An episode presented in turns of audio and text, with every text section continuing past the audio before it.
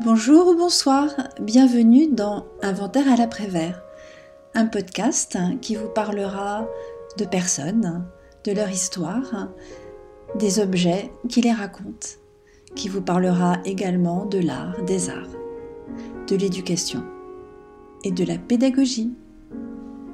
Bonne écoute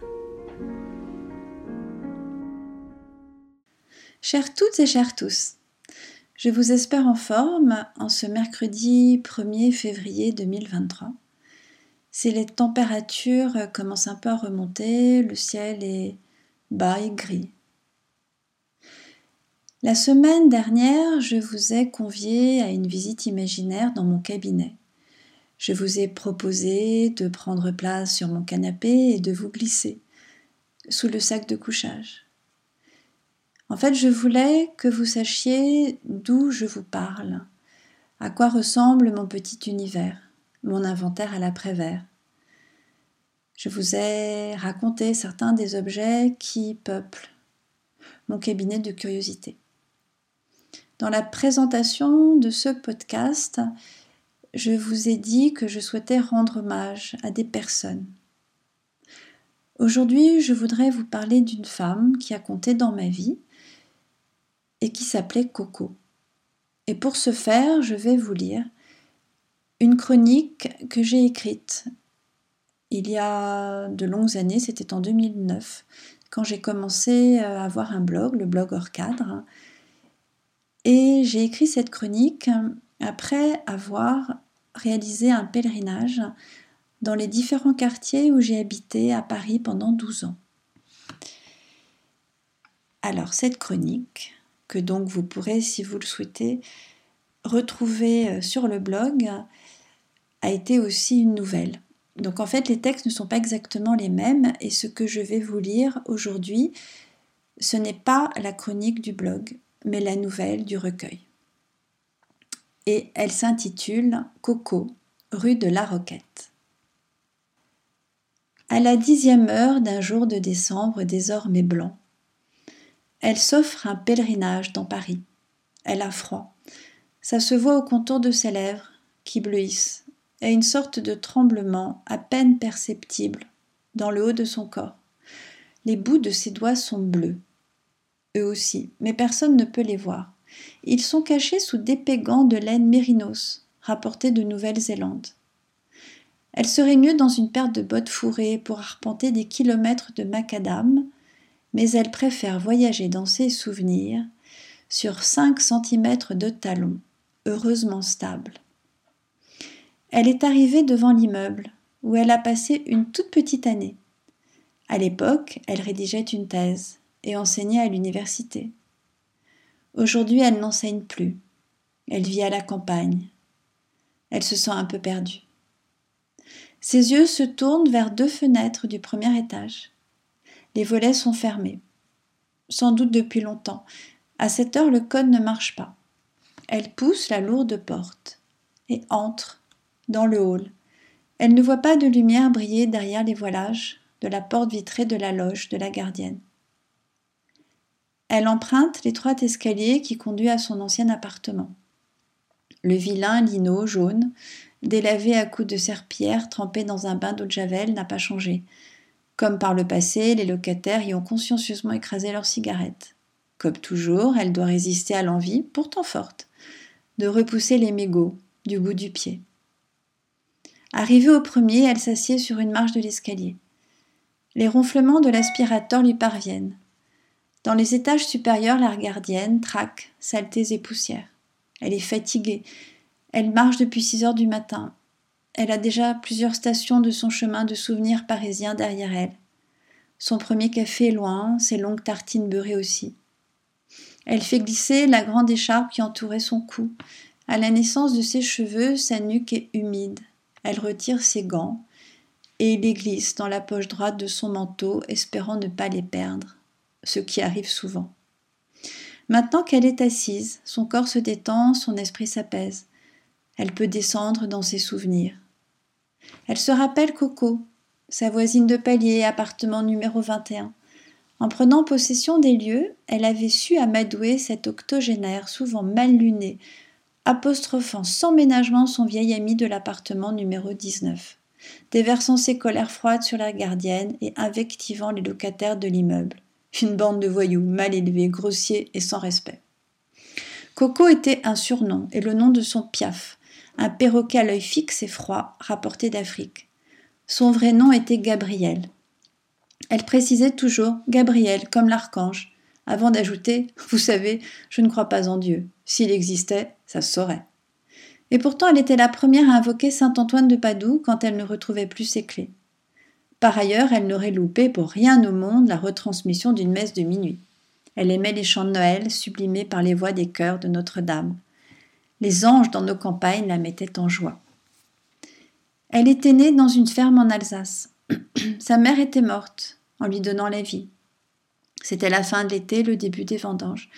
Elle vouait à ses grands-parents maternels qui l'avaient élevée, et plus particulièrement à son grand-père, un amour inconditionnel. Elle crachait sans vergogne sur la tombe de son père qui avait oublié que l'inceste est le tabou universel. Elle disait que si Dieu existait, il ne pourrait pas laisser les pères se transformer en ogres dévoreurs de la chair tendre de leurs propres enfants. Elle avait fini par fuir l'Alsace au bras d'un beau sous-officier. Quand elle parlait de lui, elle ne pouvait pas s'empêcher de sortir de son portefeuille en peau de crocodile, toute craquelée, une petite photo en noir et blanc. C'était toujours la même photo au bord dentelé, et désormais légèrement bombée. Elle était rangée entre sa carte vitale et sa carte améthyste. Sur le cliché, ils étaient figés dans leur jeunesse éternelle, sur la terrasse de leur maison africaine. Ils étaient habillés en blanc, il en serrait sa taille, elle tenait sa main.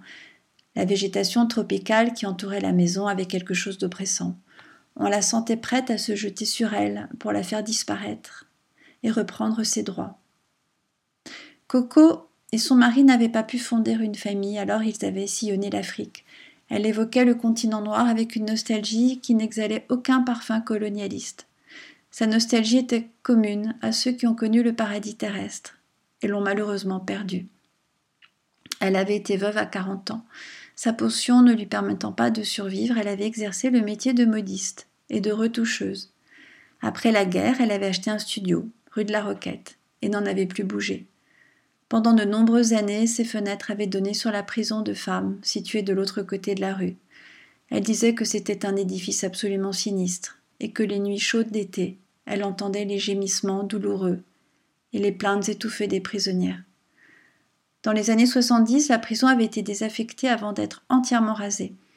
La mairie avait essayé de faire oublier la petite roquette, sous des pelouses, des aires de jeu, des serpentins de buis et des parterres de fleurs saisonnières. Pour Coco, les boules de chrysanthème automnaux et les pensées hivernales, les tulipes printanières et les géraniums estivaux fleurissaient les tombes imaginaires des prisonnières qui s'étaient donné la mort dans leurs cellules parce qu'elles n'arrivaient pas plus à vivre sans leurs enfants. Coco faisait partie du club très fermé des anciens propriétaires de la maison, ce statut particulier lui conférait une sorte d'autorité toute militaire sur les autres résidents, auxquels elle faisait un peu peur. Elle était de ces femmes qui, dans un bras de fer psychologique, ne baissent jamais les yeux, mais vous font baisser les vôtres. Coco était belle avec ses yeux pervenches, pleins de malice, ses cheveux argentés ramassés en un chignon bas, désordonné, et une ravissante peau que les épreuves avaient seulement caressée, c'était une peau qu'on devinait lavée au savon, à l'huile d'olive ou à l'amande douce, et nourrie à la crème Nivea. Elle portait invariablement un pantalon bleu marine ou une sorte de fuseau gris souris. Elle se chaussait en méphisto au cuir souple ou avec des bottines fourrées en peau de lapin. Comme les vieilles anglaises, elle affectionnait les tons pastels et sentait bon l'eau de Cologne. Hormis sa fine alliance et des perles de culture lovées au creux de ses oreilles percées, on ne lui avait jamais vu le moindre bijou. La jeune femme est toujours assise sur une marche. C'est une heure creuse. L'escalier n'a pas été emprunté et l'ascenseur n'a pas bougé du rez-de-chaussée depuis qu'elle est arrivée. Au-dessus de sa tête, elle n'entend plus les ronflements de l'aspirateur. Ils ont été remplacés par une sorte de frottement sur le lino délavé, entrecoupé de bruits liquides. Elle est sûre que la gardienne passe à serpillère. Elle imagine dans le seau qu'elle tire derrière elle au gré de son avancée dans les couloirs une eau tiède, grise. et nourrie par les saletés que le vieil aspirateur n'a plus la force d'inspirer dans un sac rempli jusqu'à la gueule. Une porte s'ouvre. Elle reconnaît le vieil ami de Coco, l'occupant de l'appartement numéro 19. Il n'a pas tellement changé, il traîne toujours une fragile carcasse si longue que dérouler complètement sa colonne vertébrale lui demanderait trop d'efforts. Alors il se tient les épaules voûtées. Sa tête bascule vers l'avant, comme si elle était trop lourde. Elle lui dit bonjour. Il la salue sans chercher à établir un contact avec les yeux ou à lui sourire. Il ne l'a pas reconnue et elle ne fait rien pour lui rafraîchir la mémoire. Il ne lui demande pas ce qu'elle fait là, toute seule, assise sur une marche de l'escalier. C'est pas Jean à poser des questions. Elle, oui. C'est pourquoi elle hésite à lui demander des nouvelles de Coco, avant de renoncer. Il aurait fallu qu'il y ait eu entre eux assez d'intimité pour qu'elle s'autorise une question aussi directe et personnelle. À pas compter, elle disparaît dans l'escalier, avec dans chaque main un sac de grande surface reconverti en sac poubelle. L'un des sacs est troué. Des gouttes brunes tombent sur le vieux lino délavé. On dirait du café ou peut-être le jus d'un reste de saucisse aux lentilles.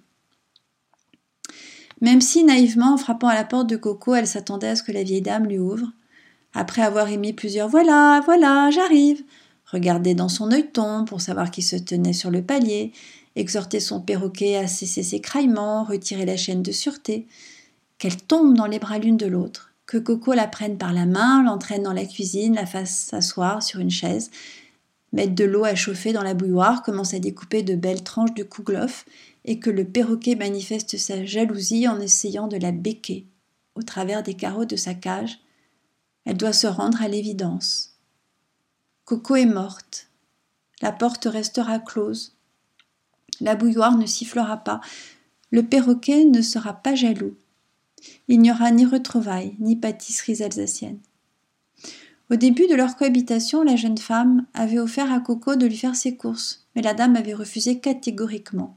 Elle aimait trop deux à trois fois par semaine mettre un peu de rouge sur ses lèvres, du rose sur ses joues, sortir son cabas au flanc déformé, pousser la lourde porte d'entrée, faire cinquante mètres jusqu'à l'arrêt d'autobus et attendre le 61. Elle y montait pour en descendre, une station plus loin, place Voltaire. Là, elle rendait visite à ses fidèles commerçants.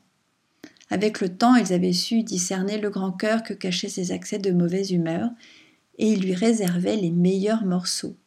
Elle ne comptait pas. Chez le boucher, elle glissait toujours une pièce dans la tirelire petit cochon. Chez le fromager, elle ne résistait jamais au Minster et au Mont d'Or. Coco invitait sa petite voisine à partager ses repas. Elle était persuadée qu'elle ne se nourrissait pas assez. Elle lui trouvait souvent les traits tirés et le teint pâle. Elle était heureuse aussi d'avoir une personne avec laquelle échanger. Ça la distrayait de tous ses repas pris avec les journalistes des chaînes de télévision, pour seule compagnie. En pénétrant chez elle la première fois, la jeune femme avait été émue que toute la vie de Coco tienne dans un si petit espace. Son lit mangeait déjà la moitié de l'unique pièce. Un énorme poste de télévision trônait sur une lourde commode de style alsacien. Un grand aquarium était installé sur le mur droit de sa chambre. Il diffusait une lumière bleutée très apaisante et abritait une grande famille de poissons exotiques. Coco lui disait qu'avec l'aquarium, elle pouvait se rappeler ses plongées dans les eaux claires de Mayotte et de l'archipel des Comores quand son pauvre cœur fatigué battait trop vite ou trop lentement, elle se concentrait sur les balais des poissons. Et la crise passait. Sur le balcon de la fenêtre de sa chambre, elle avait amoncelé assez de fausses fleurs et d'horribles plantes vertes en plastique pour redonner un peu de vie à des dizaines de tombes laissées à l'abandon dans les allées du Père-Lachaise. Le dessus des étagères accueillait des kilos de coquillages, des cartons débordant de boutons, rubans, épingles et fils de toutes les couleurs. La cuisine était elle aussi si encombrée qu'à deux les déplacements devenaient délicats. Elle prenait ses repas sur une table étroite, en formica, jaune citron. Assise dans l'escalier, la jeune femme commence à avoir froid. Elle enroule à nouveau sa longue écharpe autour de son cou et plaque les deux pans de laine noire entre son pull et son manteau. La relation que Coco et elle avaient tissée l'espace d'une courte année était belle mais inégale. Coco marchait avec une angoisse sourde qu'elle ne cherchait pas à dissimuler vers sa mort, et sa petite voisine, elle, avançait avec optimisme vers son avenir. Quand elles avaient déménagé, quand elle avait déménagé, pardon, à quelques battements d'ailes dans un studio plus spacieux, toutes les deux avaient été tristes. Pendant quelque temps encore, Coco et la jeune femme s'étaient appelées et écrit, puis la petite voisine avait quitté Paris. Elle n'avait pas oublié sa vieille amie, elle pensait souvent à elle. Elle regardait la photo que Coco lui avait donnée. Sur cette photo, elle avait exactement son âge quand elle s'était connue. Elle ne l'oubliait pas, mais elle ne se manifestait plus. Des dizaines de fois, elle avait songé à composer son numéro de téléphone, dont la sonnerie ne retentissait presque jamais entre les murs de son studio, mais ne l'avait pas fait. Mois après mois, la démarche lui semblait de plus en plus difficile, et puis elle s'en voulait de ne pas avoir été plus présente. Le jour où, enfin, elle s'était décidée à composer le numéro de Gabriel, une voix métallique, enregistrée sur un disque, lui avait froidement annoncé que le numéro n'était plus attribué. Elle avait recommencé encore deux fois et toujours le même disque, la même affreuse voix. Alors elle avait ouvert un tiroir de son bureau et avait sorti une petite boîte en carton de couleur parme, ayant autrefois contenu des cartes de vœux. Elle y avait rangé tous les petits mots que Marguerite lui avait écrits. Ces petits mots, qui commençait par la jolie, la belle, ma petite Marie. Elle les trouvait glissés sous la porte. Souvent, ils étaient accompagnés de fiches de recettes de cuisine qu'elle avait aussi conservées. La plupart du temps, ils étaient rédigés au recto et au verso des cartons rose pâle, tenant entre elles les feuilles de papier toilette. Comme sa propre grand-mère et tant d'autres personnes de ses générations, marquées de façon indélébile par les privations des années de guerre, Gabriel ou Marguerite, finalement je n'ai jamais su, recyclait tout ce qui pouvait l'être et écrivait dans les marges des feuilles. Il ne restait plus un seul espace libre, un îlot de vide, tout était saturé en encre noire ou bleue. La jeune femme se décide à grimper dans les étages pour aller voir la gardienne qui la reconnaît tout de suite. Elle plonge sa serpillière dans l'eau trouble de son seau et pose son balai brosse contre le mur. Elle semble contente de s'offrir une pause. Elle lui raconte que Coco s'est éteinte, voici quelques mois, à l'âge de 90 ans. Elle est morte, dans son sommeil. Elle vivait depuis trois ans dans une maison de retraite. Son voisin de palier lui lui rend visite toutes les semaines. Ils avaient été amants avant de devenir amis. Elle lui a légué tout ce qu'elle possédait. Il n'a rien souhaité conserver hormis l'aquarium et le perroquet. Après avoir marqué une minute de silence, la gardienne se penche au-dessus du seau, en extirpe la serpillière, les sort et la replace sur la brosse du balai. La pause est finie. Les souvenirs s'éloignent, le présent reprend ses droits, les deux femmes se disent adieu. La petite voisine redescend l'escalier. Au premier étage, elle croit entendre le vieil ami de Coco parler au perroquet. Elle sait qu'elle ne reviendra plus dans cet immeuble. En retrouvant l'air frais du dehors, elle lève une dernière fois les yeux en direction du balcon du studio de Coco. Les fleurs et les plantes vertes artificielles qui l'encombraient ont disparu. En s'éloignant dans la direction du cimetière du Père-Lachaise, elle songe tristement à toutes les tombes tombées en déshérence, se demandant où Marguerite Gabrielle a été enterrée et quelle est l'espérance de vie des perroquets. Voici donc la nouvelle que j'ai écrite pour rendre hommage à Coco. Et en effet, je n'ai jamais su si elle s'appelait Gabrielle ou Marguerite, donc cela restera un mystère.